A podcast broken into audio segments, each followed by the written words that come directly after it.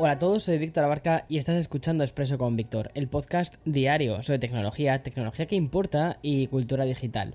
Y bien, lo curioso de este verano es que no está bajando el volumen de, cómo está funcionando la industria tecnológica, que nos está dejando el listón muy alto. Veamos a ver cómo es el verano que viene, si también continuamos igual, porque oye, yo la verdad es que estoy viviendo con todo esto, con todo el conflicto culebrón, mejor dicho, de Elon Musk versus Twitter.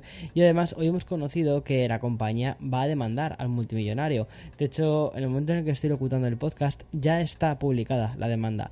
Y en el mismo plano judicial, Google y Match Group se han involucrado en otro proceso con demandas y hasta la posibilidad de que Tinder sea eliminada de la Play Store. Esto creo que sí que puede ser un, un drama.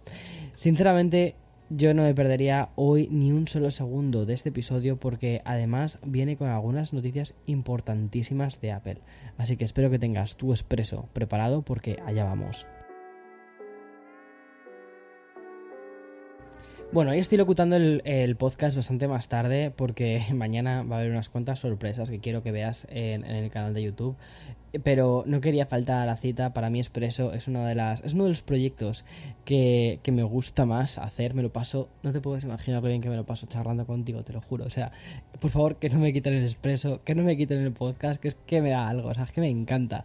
Bueno, y además es que cuando traes noticias tan interesantes como por ejemplo la de la de los premios Emmy que los acabamos eh, de, conocer que se van a celebrar justo dentro de dos meses, de hecho va a ser el próximo 12 de septiembre y mm, además he decidido comenzar este expreso de miércoles, que no es un expreso de viernes, que quizás aquí tendría un poquito más de espacio, más de cabida, pero me parece que es una noticia muy cultural y porque además en esta lista de candidaturas simboliza un poco todo el cambio que estamos viendo en estos últimos años, o mejor dicho, el principio de una nueva era. Y si te digo que hay una plataforma de streaming con 51 nominaciones, ¿cuál pensarías directamente? Venga, rápidamente, ¿cuál es la que te viene a la cabeza? Seguramente te venga HBO Max, que además es sinónimo de calidad, ¿verdad? Pues no, nos equivocamos. Y es que la plataforma que ha conseguido estas 51 nominaciones a los Emmy es Apple TV. Aunque no sea la plataforma que más suscriptores tiene, ni tampoco sea la más popular, su método revolucionario se está basando en algo que ya hace un poco con sus productos tecnológicos. Es decir, pocos muy estilosos, con gusto en el tema de las series y de muchísima calidad. Es que las nominaciones a los Emmy incluyen desde las 11 nominaciones que tiene Ted Lasso, en las que se integran mejor comedia o mejor actor, y otras candidaturas obtenidas por The We We Are y también Separación, brutal esa serie, The Morning Show, no podía faltar, y Fundación. Fundación la tengo pendiente, ¿eh? todavía la tengo pendiente. Bueno, más allá de Apple TV, y aunque no me voy a poner a repasar toda la lista de nominaciones, sí quiero resaltar las que ha conseguido series de Disney Plus, como por ejemplo Dopsic y también la ficción tecnológica de Dropout, sobre el auge y la caída de Elizabeth Holmes. Esa también la tengo pendiente. En, creo que en España y en Latinoamérica la tienes en Disney Plus, aquí en Estados Unidos la tenemos en Hulu. Y también está Sucesión, sin duda la gran triunfadora. Y también ficciones pop como la historia de Pamela Anderson, de Pim, se llama eh, Pam y Tommy. O sea, tampoco la he visto, pero tiene pinta de ser muy, muy divertida. Y no dejamos Cupertino porque hoy han escrito una página más dentro de su historia. Además de las 51 nominaciones, también hay que contar algo un poco más triste. Y es que tras más de 30 años de colaboración muy exitosa, Johnny Ivy se desvincula para siempre de Apple. Hay que recordar que el diseñador ya anunció una especie de marcha hace unos 3 años.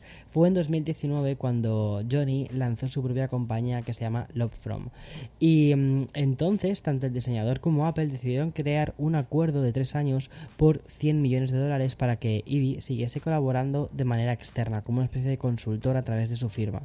Por ejemplo, uno de los proyectos a los que supuestamente se le vinculó nos lleva a las famosas gafas de realidad mixta que tanto estamos esperando. Sin embargo, y según cuentan desde el New York Times, la relación entre Apple y Johnny Ivy no ha sido la mejor, sobre todo en estos últimos tiempos. El desgaste se ha ido haciendo cada vez más, sea, más grande y finalmente el diseñador más importante de la historia de la compañía dice adiós para siempre.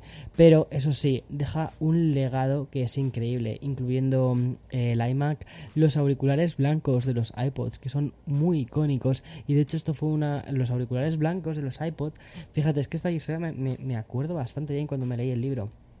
Eh, mm, básicamente los hicieron porque todos los auriculares que había por ahí adelante eran de color negro. ¿Sabes? Y dijeron, oye, ¿sabes qué? Vamos a hacer algo que destaque, vamos a hacer unos auriculares que sean blancos y que vayan directamente por otra, por otro, por otro lado. Y cuando los lleves puestos, sepa la, o sea, se sepa desde fuera que lo que estás llevando es un iPod. Y bueno, aprovechando la despedida de Johnny Ivy, te recomiendo que rescates un café con Víctor muy especial que hicimos y que dedicamos específicamente a la historia del diseño de Apple y que titulé El diseño de los Mac. Porque estamos en la del retrofuturismo. Y en él mencionamos la importancia de su figura en la trayectoria de la compañía. También hay muchísimas, muchísimos chascarrillos de varios libros que, van eh, ahondando en la historia de la compañía. Y mm, creo que quedó un episodio bastante bueno. Y ya bueno, como era de esperar, el culebrón de Twitter y Elon Musk ha vuelto a entrar en una de estas semanas frenéticas donde las noticias nos van a ir llegando casi de hora en hora. Porque si ayer me hacía eco de las primeras reacciones de Twitter, sobre todo con la, con la espantada de, de, Musk, hoy toca hablar de algo mucho más serio, y es que la compañía ha decidido demandar a Elon Musk por incumplimiento de contrato. De hecho, en el momento en que te estoy locutando este podcast, ¿vale? Eh, ya esta demanda ya es pública. Ayer ya lo avisamos, pero el anuncio por parte de la compañía se produjo en la madrugada española, y es que Twitter ha demandado a Elon Musk con el objetivo de que complete la adquisición de la compañía a cambio de los 44 mil millones de dólares que acordaron inicialmente. ¿Y qué va a pasar ahora? Bueno, básicamente todo queda en manos de, un juez de Delaware, el estado donde Twitter tiene su residencia fiscal. Será este juez de lo mercantil el que decida si Elon Musk está habilitado para renunciar a la oferta vinculante que hizo en su momento y decidir si el contrato le obliga a cumplir con la oferta de 44.000 millones de dólares. La confirmación de, la, de, esta demanda llegó en forma de tweet por parte del propio Brett Taylor, que es el presidente del directorio de Twitter. Y la respuesta tuitera y más propia del estilo de memes no tardó en llegar por parte de Elon Musk. Y es que el multimillonario se limitó a publicar un Oh, de irony, LOL. En fin, si tienes varias suscripciones a plataformas de streaming, considera eliminar alguna porque Elon Musk ha decidido darnos diversión durante todo el verano y luego quizás cuando sepamos en qué eh, plataforma de streaming van a hacer la serie de todo esto, suscríbete a ella. Porque, oye, Apple TV Plus, aquí quizás tienes una serie bastante buena, aunque quizás un poquitín controvertida y demasiado insider de Silicon Valley. Quizás esto sería más bien para Hulu, hmm, quién sabe. Bien, vamos a hacer una pequeña pausa y nos vamos al sponsor y continuamos con más. Bien, hace, hace tan solo un momento te contaba la marcha definitiva de Johnny Ivy y también te nombraba el futuro visor de realidad mixta que está preparando Apple mm, supuestamente, ¿vale? O al menos lo que señalan todos los rumores que estamos mm, viendo y viviendo durante estas últimas semanas. Pero si hay un gadget que sí que está confirmado, ese es el dispositivo de Magic Leap, que son los auriculares Magic Leap 2 que se van a lanzar el próximo 30 de septiembre. Eso sí, su precio inicial va a ser bastante alto, por no decir prohibitivo, y está al, al alcance de tan solo unos pocos. Van a ser 3.299 dólares. Por cierto, aprovecho para contarte que el euro y el dólar ya están a la par, entonces casi te puedo decir 3.299 dólares, 3.299 euros. Este dispositivo de realidad mixta representa una evolución dentro de la compañía y es que los Magic Leap que la empresa lanzó en el 2018 tenían un volumen y un diseño mayor. La segunda generación vendrá con un campo de visión más amplio, un mando de control y también el mencionado diseño minimalista y una resolución, que esto me parece bastante interesante, de 1440 x 1760 píxeles en sus pantallas, 2000 nits de brillo y una tasa de refresco de 120 Hz. A ver, en cuanto a especificaciones, es una pasada. Además, las Magic Leap 2 Cuentan con cámaras y sensores para captar todo el entorno y respecto a la batería va a alcanzar las 3 horas y media y un modo mm, sleep, como un modo así de, de, de espera, que garantiza 7 horas. Como te decía, este nuevo visor de realidad mixta saldrá el 30 de septiembre por 3.299 dólares y lo hará en algunos territorios. Básicamente va a aterrizar en Estados Unidos, España, Reino Unido, Francia, Alemania, Italia, Canadá y también Arabia Saudí. Y el objetivo de estas Magic Leap no es tanto que se utilicen de forma masiva, sino que están más, eh, más dirigidas a entornos de trabajo. Veamos en qué termina todo esto, pero tiene muy buena pinta cómo se está empezando a pavimentar este, em, este futuro de realidad mixta, realidad virtual. Y además que el diseño de las gafas, debo reconocer que está bastante bien. Y bueno, la vertiente más judicial que estamos teniendo últimamente en Expreso con Víctor no se limita hoy a la demanda de Twitter contra Elon Musk, porque Alphabet, la matriz de Google, ha decidido contrademandar a Match que es propiedad eh, o tienen propiedad a Tinder. Atento a esta noticia porque también tiene su propia narrativa muy interesante. Mira, para explicarte mejor qué está sucediendo entre Google y Match y qué podría llevar a Tinder fuera de la Play Store, tenemos que irnos a principios de este, de este mismo año, de este 2022, aunque siempre termino el podcast diciendo que estamos en el 2042, pero porque mm, al final vivimos en el futuro, pero estamos en el 2022, aunque todavía me cueste decirlo. Bueno, en ese momento Match demandó a Google alegando violaciones antimonopolio. Y es que la compañía, propiedad de Tinder, consideraba que Google les estaba obligando a procesar pagos de bienes y servicios digitales a través del sistema de facturación de la Play Store. Y la demanda se presentó en el mes de mayo, pero mm, al poquísimo tiempo ambas compañías alcanzaron un acuerdo temporal. Y de esta manera Match se quedaba en la Play Store. Eso sí, utilizando su propio sistema de pagos y un compromiso de ofrecer también el sistema que tiene Google. Y por parte, Google se comprometía a cumplir con más requisitos de match.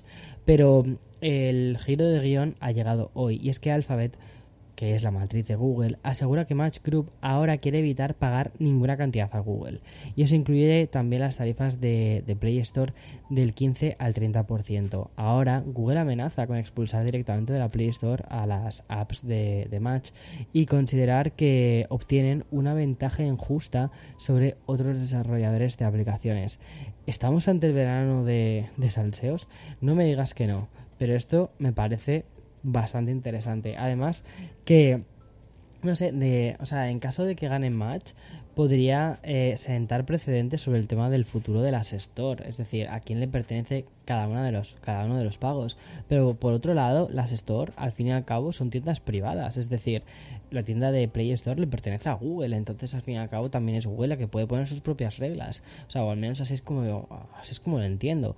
Y lo mismo sucede también con la de con la de Apple, es un poco en cierta medida como si tú tuvieses una tienda, viniese un proveedor y dijese no, no, es que yo no quiero pagar el porcentaje de tu tienda.